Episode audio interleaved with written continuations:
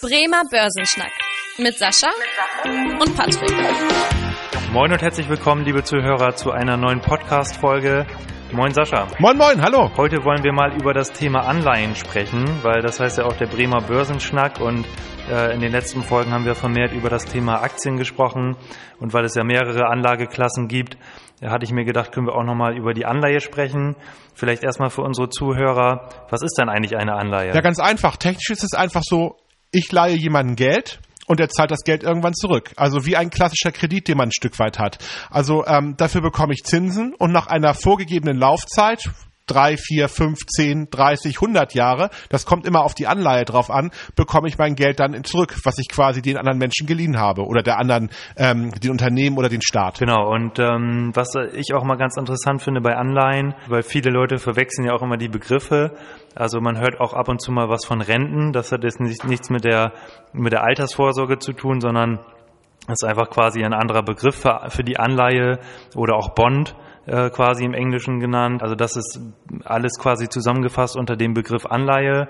Und es gibt ja auch verschiedene Arten von Anleihen, also sei es jetzt Unternehmensanleihen, wo quasi ein Unternehmen wie Daimler oder Adidas, die haben zum Beispiel zuletzt ähm, beide Anleihen an den Markt gebracht und sich quasi Geld am Kapitalmarkt aufgenommen. Oder halt auch Staatsanleihen wie der deutsche, äh, der deutsche Staat, der sich zum Beispiel Geld am Kapitalmarkt aufnimmt. Vielleicht einfach nochmal, dass du vielleicht nochmal für unsere Zuhörer erklärst, was ist eigentlich der Sinn und Zweck von Anleihen? Warum gehen überhaupt Unternehmen und Staaten an den Kapitalmarkt und nehmen sich überhaupt Geld auf?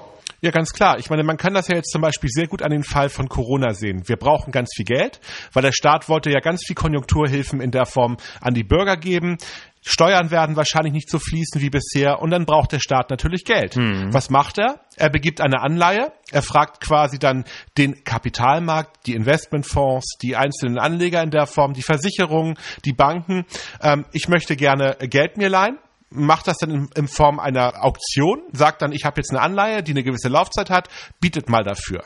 Dann bieten all diese ganzen Kapitalmarktteilnehmer einen Preis für diese Anleihe und die Bundesrepublik Deutschland verkauft dann quasi diese Anleihe ein Stück weit. Ganz wichtiger Punkt auch nochmal, warum das gerade bei der Bundesrepublik natürlich sehr einfach ist. Die Bundesrepublik Deutschland hat einen sehr, sehr gutes, guten Ruf. Hm. Keiner macht sich darüber Sorgen, dass die ihre Schulden nicht zurückzahlen können. Deswegen wird die deutsche Bundesanleihe natürlich auch sehr, sehr stark nachgefragt. Was aber natürlich auch dafür, dazu führt, dass diese Anleihe naja, ich kann gar nicht mehr sagen, niedrig verzinst ist. Sie wird ja inzwischen negativ verzinst, ja. so dass es einfach tatsächlich durch diese sehr hohe Nachfrage, weil sehr viele Leute diese Anleihe gerne kaufen möchten, führt es automatisch dazu, dass ich dafür nichts bekomme und sogar was mitbringen muss bei dieser Anleihe. Beispielsweise bei Deutschland ist es ja so, dass wenn Deutschland jetzt eine zehnjährige Anleihe auf den Markt bringt, also das Geld, was Deutschland aufnimmt, erst in zehn Jahren zurückzahlt, da liegt die Rendite aktuell ungefähr bei minus 0,5 Prozent.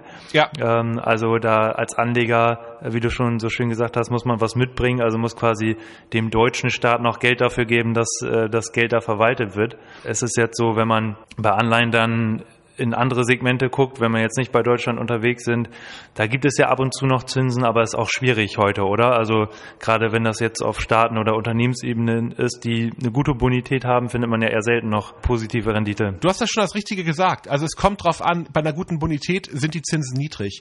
Ich finde, früher war das so ein bisschen in der Ausbildung bei mir, als ich quasi mich mit Wertpapiermärkten beschäftigt war, galt immer so ein bisschen das Gerücht, Anleihen sind sicher, Aktien sind so ein bisschen unsicherer. Hm. Das stimmt aber überhaupt nicht. Anleihen und Aktien sind nahezu identisch sicher, wenn man sich die gleichen Bonitäten anguckt.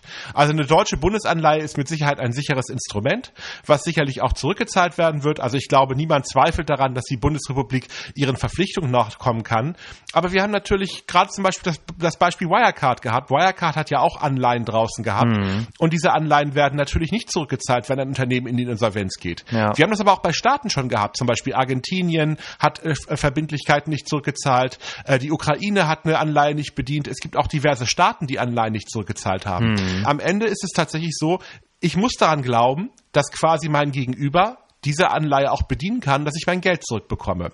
Und je unsicherer das ist, dass ich mein Geld zurückbekomme, je mehr Risiken dahinter stehen, je schlechter die Kapitalausstattung äh, von den Emittenten der Anleihe ist, desto mehr Zinsen gibt es auch dafür. Das ist quasi dann auch der Preis dafür, dass man am Ende des Tages auch bereit ist, ein größeres Risiko einzugehen. Genau, und du hast ja gerade schon dieses Ausfallrisiko angesprochen. Das ist natürlich ein Risiko, was man bei einer Investition in Anleihen hat.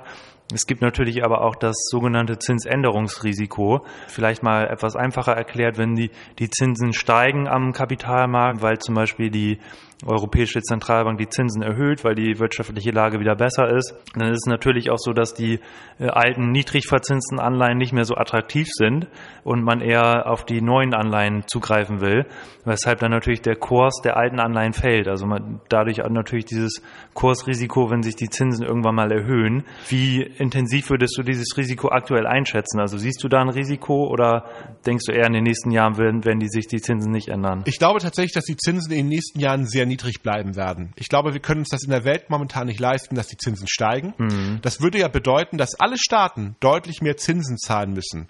Und ich glaube, wir haben momentan immer noch eine ganze Menge Probleme mit Corona, mit der wirtschaftlichen Entwicklung der nächsten Jahre, dass tatsächlich auch die Zinsen durch die Notenbanken getrieben niedrig bleiben werden. Aber das ist weiß natürlich niemand. Wenn irgendwann der Punkt kommt, dass die Zinsen mal wieder steigen, dann werden natürlich diese ganzen Anleihen, die jetzt begeben werden und mit minus 0,5 oder minus 0,1 Prozent begeben werden. Hm. Und ich bekomme irgendwann am Kapitalmarkt wieder ein halbes Prozent oder ein Prozent, dann kauft die ja keiner mehr. Das heißt, die werden sehr stark im Kurs verfallen. Ja. Und deswegen ist es jetzt nicht ganz un, ist es auf jeden Fall risikoreich, auf diesem Niveau massiv in den Anleihenmarkt zu investieren und insbesondere sehr, sehr lange Laufzeiten zu kaufen, hm. weil ich natürlich nicht weiß, was die nächsten Jahre die Zinsen bringen.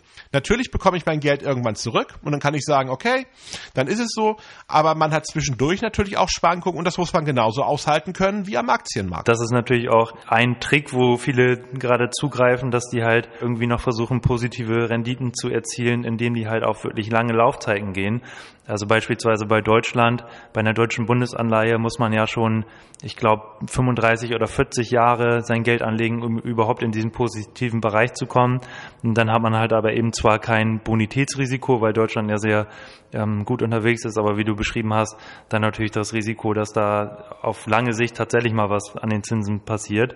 Ja. Was ich auch immer, oder was ein paar Freunde und Bekannte mich auch ab und zu fragen, wer dann überhaupt noch auf diesem Markt dann aktiv ist. Also wer ist denn überhaupt in Anführungsstrichen so blöd und kauft sich dann eine deutsche Bundesanleihe mit einer Rendite von minus 0,5 Prozent, wo man von vornherein weiß, dass man da eigentlich gar nichts für sein Geld bekommt und noch Geld oben drauflegen muss. Was fällt dir da so ein? Wer ist da so als Player aktiv? Das ist natürlich auf den ersten Blick ein bisschen verrückt und man fragt sich das auch. Aber das sind insbesondere natürlich die Versicherungen und auch die Banken. Jetzt nicht unbedingt, weil die keine Ahnung haben und weil die nicht andere Ideen haben mit dem Geld, aber es gibt tatsächlich bestimmte gesetzliche Vorgaben, wie Banken, Versicherungen und auch andere institutionelle Anleger ihr Geld anlegen müssen. Und äh, die sagen sich natürlich ein Stück weit, ich muss diese Anleihen kaufen, ich darf bestimmte andere Dinge nicht kaufen, deswegen kaufe ich dieses Instrument, weltweit übrigens auch ein Stück weit.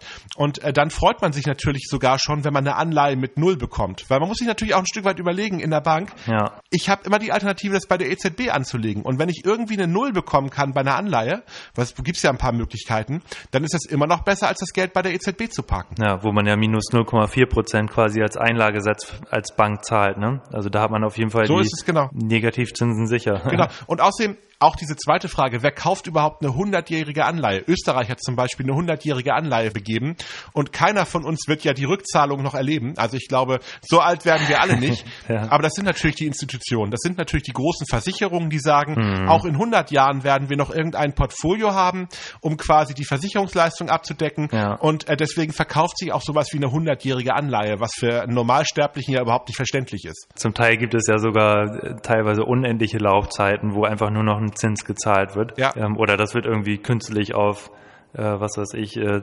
2199 gesetzt oder so. Ja. Das finde ich auch immer äh, verrückt. Ähm, und wer natürlich auch ein großer Player ist, ist natürlich auch aktuell die Europäische Zentralbank. Ja. Die kauft ja auch monatlich im Volumen, ich glaube, von mittlerweile über 150 Milliarden Euro pro Monat ja. Ähm, Anleihen und versucht dadurch auch das Zinsniveau zu drücken um letztendlich auch den Unternehmen zu ermöglichen, sich günstig zu refinanzieren und wieder irgendwelche Projekte und so zu finanzieren. Das vielleicht auch nochmal so als, als Marktplayer. Genau, das ist auch nicht ganz unumstritten. Ich meine, wir hatten ja auch tatsächlich einige Marktteilnehmer, einige Menschen, die das quasi als verdeckte Staatsfinanzierung gesehen haben, weil es ist ja tatsächlich so, die Europäische Zentralbank kauft de facto Anleihen hm. und damit macht es jetzt den Staaten natürlich viel, viel einfacher, sich zu refinanzieren, weil die Zinsen sind niedrig und es macht natürlich auch den südeuropäischen Staaten das Leben ein bisschen leichter. Ja. Weil wenn jetzt tatsächlich das nicht passieren würde, würde Italien und Spanien wahrscheinlich deutlich mehr Zinsen zahlen. Mhm. Und dagegen haben ja natürlich auch einige, gab es ja auch einige Klagen beim Bundesverfassungsgericht. Ja. Das Thema ist auch noch nicht so ganz abgeschlossen. Also tatsächlich gibt es da auch noch eine ganze Menge Klärungsbedarf.